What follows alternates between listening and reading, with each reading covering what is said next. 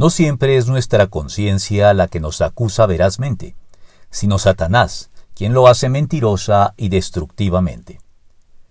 Reprensión y acusación son dos realidades similares que los creyentes enfrentamos muchas veces con mayor o menor fuerza a lo largo de nuestras vidas, pero cuya semejanza no debe llevarnos a confundirlas entre sí sin nefastos efectos para nuestra calidad de vida. La reprensión proviene de nuestra conciencia iluminada por el Espíritu de Dios y está ceñida siempre a los hechos y a la verdad, cuyo propósito no es otro que conducirnos a la confesión, el arrepentimiento, el perdón y la restauración. La acusación proviene del diablo o Satanás y busca mantenernos postrados y revolcándonos en un lodo al cual no pertenecemos ya en realidad, y por eso está basada en verdades a medias mezcladas con mentiras destructivas y malintencionadas.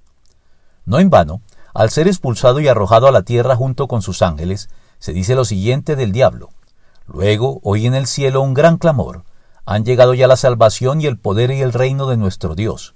Ha llegado ya la autoridad de su Cristo porque ha sido expulsado el acusador de nuestros hermanos, el que los acusaba día y noche delante de nuestro Dios. Apocalipsis 12:10.